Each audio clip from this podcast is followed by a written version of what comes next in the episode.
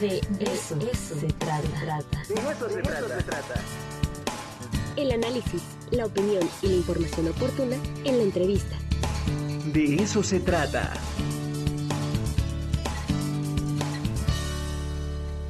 Pues continuamos, continuamos aquí en el De eso se trata. Frank Loveland ya está conectado. Querido Frank, ¿cómo estás? Muy buenos días. Aquí estoy. Muy buenos días a todos. Les saluda un uh, mexicano más, sin padre, bastardo, pero pues aquí estamos. No pasa nada. En fin, este Frank Loveland Smith. Pues sí, soy uno de los 26 millones, este, ni modo. Eh, íbamos a hablar de William Faulkner, ¿no? No hemos hablado nunca de William Faulkner. Faulkner, hombre. Oye, pero este, fíjate, ¿ya te fijaste cómo Rulfo, Rulfo siempre está prácticamente en todas las columnas? O sea, hablas de pues cualquier escritor, de cualquier autor, de cualquier escritora, y aparece, el tema de Rulfo. Hoy vamos a, Pues sí. vamos a hablar de Faulkner y también tiene una relación profunda con Rulfo, ¿no? Tiene una relación profunda, bueno, tiene una relación profunda con la literatura latinoamericana, incluso diría yo más profunda Claro. que la que tiene con sus compatriotas gringos, que no lo leen mucho porque es difícil, es difícil de leer y entonces no, pues no lo leen mucho. Pero William Faulkner es el mejor escritor del siglo pasado, yo creo, norteamericano.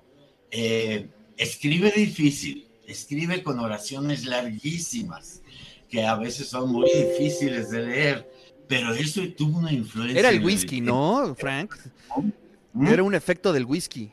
Eh, bueno, sí, po- bueno, para variar, escritor alcohólico, eh, a veces profundamente desilusionado con la vida, y en donde también el tema del padre, mira, en, este, en esta novela de Mientras agonizo, que es una novela con una anécdota inútil y absurda, pero intensa, donde la mamá que está muriendo insiste en ser enterrada en su pueblo.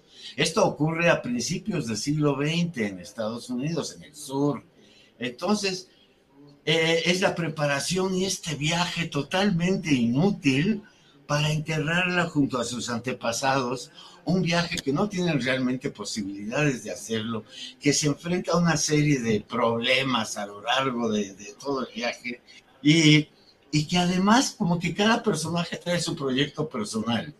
Y ninguno realmente trae el proyecto de, pues, de llevar a la mamá hasta allá. Una novela muy compleja. Una de las razones por las que yo no había hablado de, de Faulkner aquí es que es de esos autores que desgraciadamente pierde mucho, pierde el sabor en la traducción.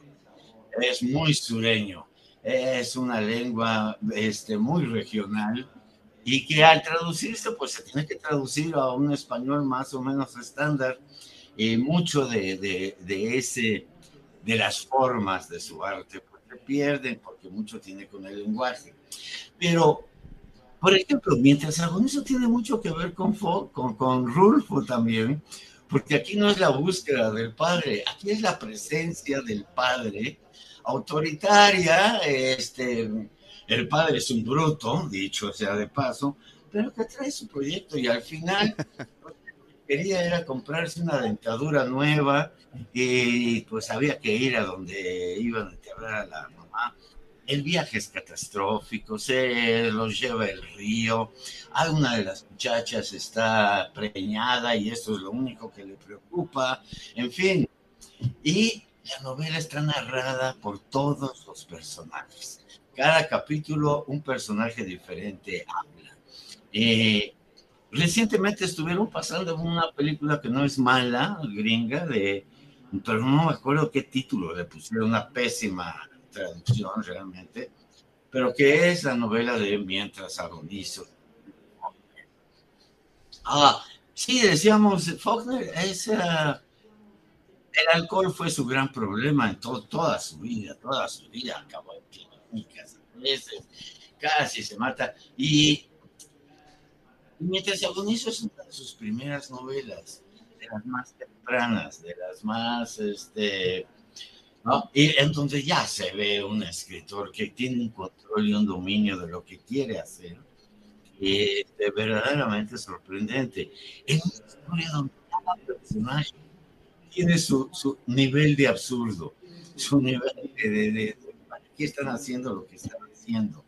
Eh, el hermano, hijo de la madre, ahí, el que está obsesionado con las La mamá, pues finalmente ya está muerta, comienza a oler a lo largo de la que ya no los quieren recibir pueblos.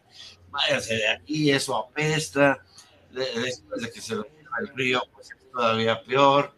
Ya, la, muchachita de él, que está, que está embarazada, que mira bien, ni sabía que embarazada, y que su, su novio le dijo, mira, aquí están 10 dólares, tú ve a una farmacia y diles tu problema, y te lo quitan. Y pues claro, en una casi la, la arrestan a la como que a pedir un aborto, ¿verdad? Este, y nunca soluciona su problema, sabemos que va a tener ese hijo y ni modo. Y que toda es una denuncia, por así decirlo, de, del absurdo y la ignorancia de la vida en el sur, de la raza blanca, por cierto, no de la negra. También tiene espléndidas novelas sobre las técnicas de resistencia de los esclavos o de los negros, de cómo le sacan la vuelta al racismo, la discriminación, en fin, alguien que realmente humanizó eh, la cultura del sur, para los gringos, la cultura del sur es la peor, la más baja, la más ignorante, y sin embargo, también diríamos, la más la latinoamericana, más que a la yankee, ¿no? Es una cultura eh, derrotada, resentida, ah, que perdió su mundo de, sí, de esclavos y señores y todo eso. Y nos relata la resaca de todo esto, sin tomar partido, sin, caer en, eh, ni en victimización de los negros, ni en la excesiva arrogancia de los blancos. Los pinta humanamente en esas circunstancias, el, el, negro que bueno, pues ya vive de fabricar este aguardiente ilegal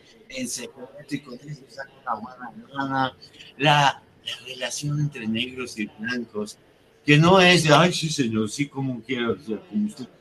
No, es bastante igualadita, ¿verdad? Como lo debe suceder en México, en estas sociedades que más que de clases, son como de castas, de repente, ¿verdad?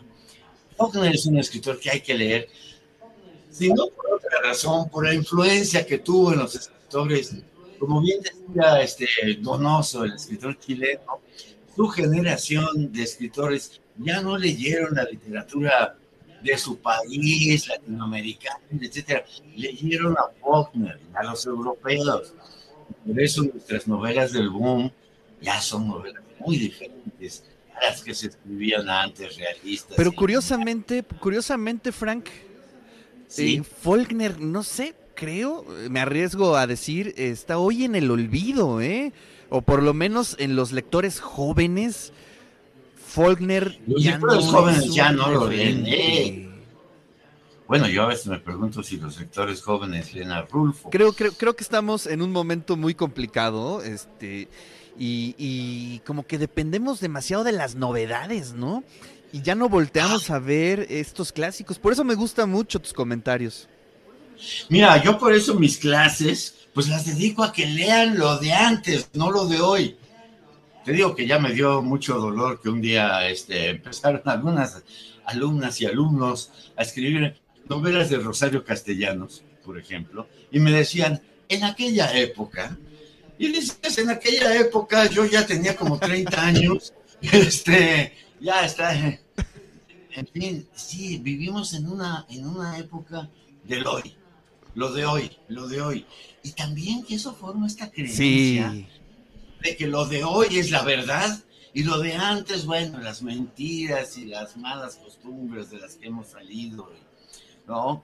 Digo, por ejemplo, muchos alumnos creen que, que antes del boom, antes de José Revuelto, este, las leperadas y el lenguaje vulgar no se usaban en la literatura y se les olvida que eso solo fue una prohibición legal de la época victoriana, en donde en lugar de decir Las palabras que prefiero no decir en tele, pero se decía y profirió mil maldiciones, porque pues si las ponías, si, si las imprimías, te iban a prohibir la, publicar la novela, pero nos vamos al, Quijote, a la Celestina, y bueno, eh, las palabras altisonantes circulan de un lado a otro con toda facilidad. Ahí surgen, ahí surgen. Antes de Frank, pues ya nos vamos, se nos acabó el tiempo. Te mando un fuerte abrazo y vamos a leer a Faulkner. Hay que leer y, hablar más de él, ¿eh? de algunas otras novelas también. Bueno, querido. Va, me parece muy bien. Gracias, Frank. Te mando un fuerte abrazo